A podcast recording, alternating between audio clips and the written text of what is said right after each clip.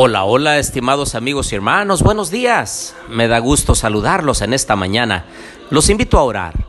Querido Dios y bondadoso Padre, acudimos a ti en esta mañana para pedir ayuda, dirección y también que ilumines nuestra mente para poder comprender tu santa palabra. Nos acordamos también de aquellos que sufren, por aquellos que están en una enfermedad. Señor, sé tú con ellos, sé tú su sanador. Ponemos todo esto en tus manos en el nombre de Jesús. Amén. Bien, les doy la bienvenida a nuestro estudio y reflexión del el libro de Oseas, capítulo 5. Les habla su amigo y hermano Marcelo Ordóñez desde el puerto de Veracruz, México. Abran por favor su Biblia en Oseas, capítulo 5.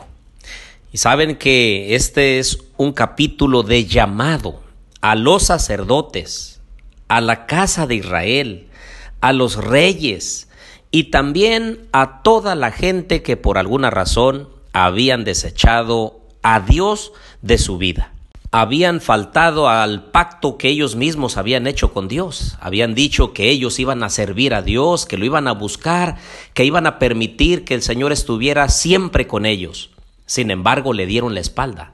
Buscaron ídolos, buscaron otros dioses y entonces desecharon a Dios de sus vidas. El Señor puede estar hablando en esta mañana a los líderes de la iglesia, a los líderes espirituales, pero en forma especial a los sacerdotes del hogar.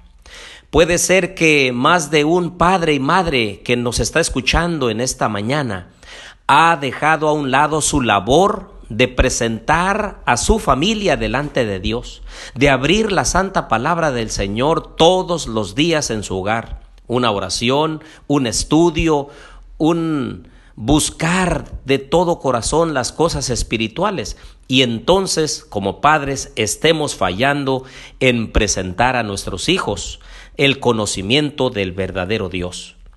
Ahora, el versículo 4 es impactante. Dice, no piensan en convertirse a su Dios, pues en medio de ellos hay un espíritu de fornicación. Una vez que uno desecha a Dios, cualquier cosa mala viene a la vida. Recuerden que dijimos ayer que el espíritu de fornicación es el frenesí que se posesiona de los hombres y los arrebata en un torbellino de excitación hacia las cosas incorrectas y a las pasiones bajas.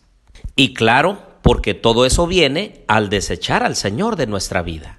Ya el rey David le había dado el mejor consejo que un padre le puede dar a un hijo quedó registrado en Primero de Crónicas, capítulo 28 y versículo 9, y dice, Y tú, Salomón, hijo mío, reconoce al Dios de tu Padre, y sírvele con corazón perfecto y con ánimo generoso, porque Jehová escudriña los corazones de todos, y entiende todo intento de los pensamientos. Y aquí viene el consejo. Si tú le buscas, lo hallarás, pero si lo dejas, él te desechará para siempre. Y eso fue lo que pasó en el pueblo de Israel. Vean lo que dice el versículo 6.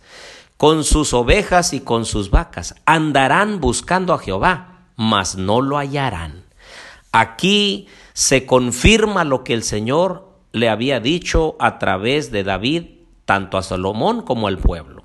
Una vez que tú desechas a Dios, es difícil que lo vuelvas a encontrar, porque tu indignidad, tu pecado, nos separa del verdadero Dios, el Dios santo, el Dios puro, el Dios justo. Ahora el verso 11 dice, Efraín está oprimido, violado sus derechos, porque quiso andar en pos de su vanidad. Y entonces el versículo 15 dice, volveré luego a mi lugar, hasta que reconozcas tu pecado y busques mi rostro, en medio de tu angustia me buscarás. Ah, queridos amigos y hermanos, ¿por qué cosechar tristezas en la vida? ¿Por qué cosechar amarguras? ¿Por qué andar en esta vida sufriendo si tenemos a nuestro lado, si tenemos en el cielo a nuestro Dios, el que está pendiente de nosotros, el que nos ama, el que quiere lo mejor? Creo que debemos regresar a Él. Creo que el Señor está queriendo hacer una invitación especial a cada uno de nosotros y puede ser que más de alguno de nosotros pueda ser el último llamado al arrepentimiento. Es cierto que el Señor es un Dios de amor, de misericordia y de bondad, pero es necesario que cada uno de nosotros nos arrepintamos de nuestros pecados, volvamos nuestro rostro al Señor y Él nos perdonará, sanará nuestra tierra y nos devolverá el gozo de la salvación.